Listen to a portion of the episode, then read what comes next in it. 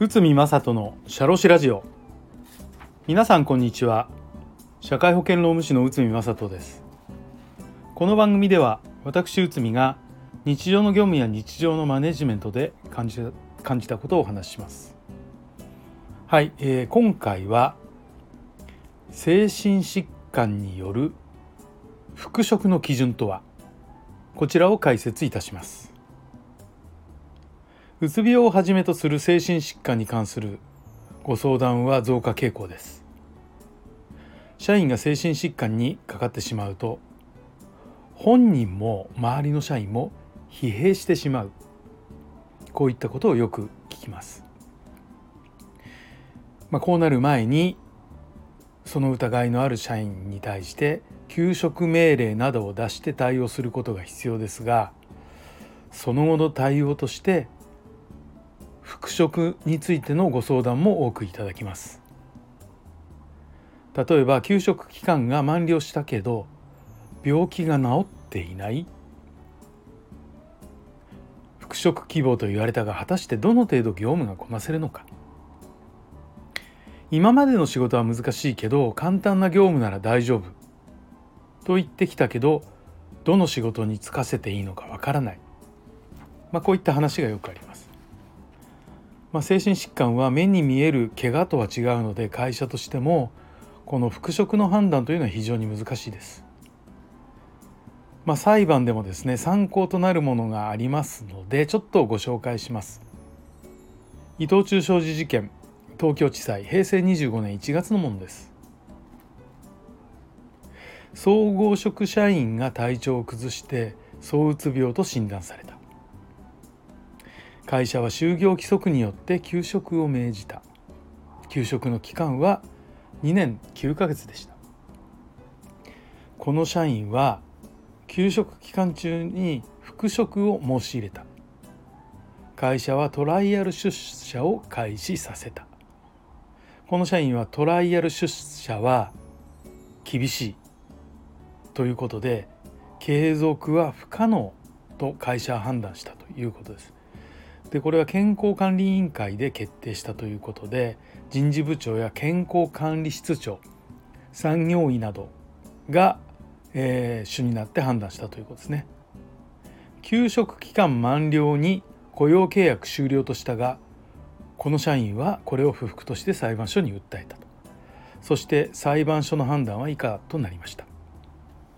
休職命令は就業規則に規定された通り期間満了での雇用契約終了も規定されていると。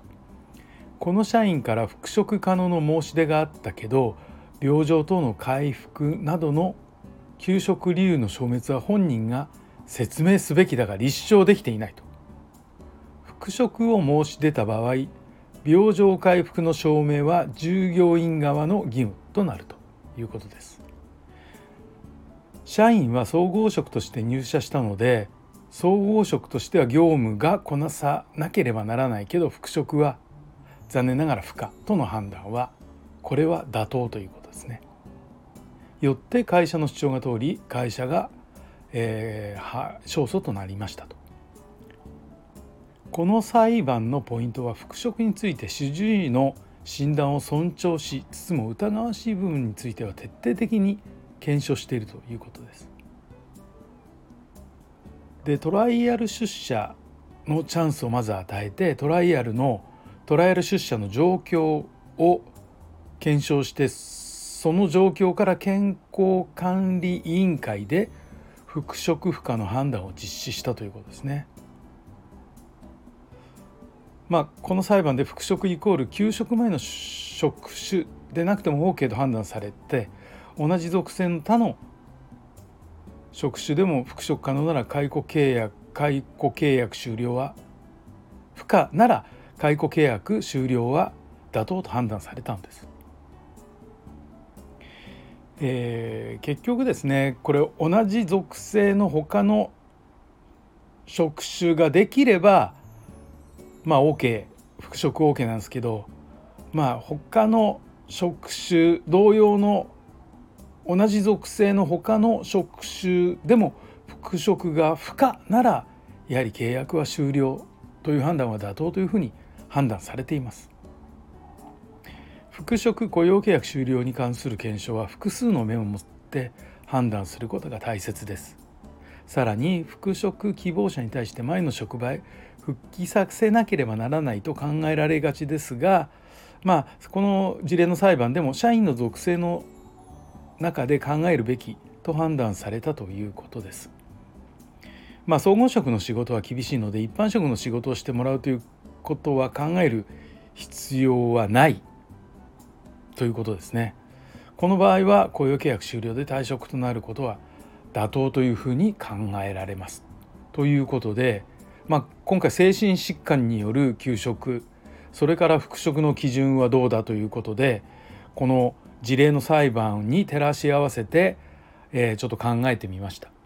まあ、これはですね特にその精神疾患に関して言えばケースバイケースが非常に多いので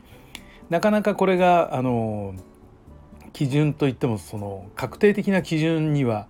なる場合はもしかしたら少ないのかもしれませんけどまあ一つ言えるのはこの徹底的な検証というのはどういった場合でも必要かというふうに考えられます。はいですのでその復職精神疾患ですね特にあの復職の基準というのはなかなか難しいと言われていますけどやはり可能性としましてはあの複数の目を持って、えー、徹底的に検証するとでそれで会社が判断するということがポイントになるんではないでしょうか。はい、えー、本日もお聴きいただきありがとうございました。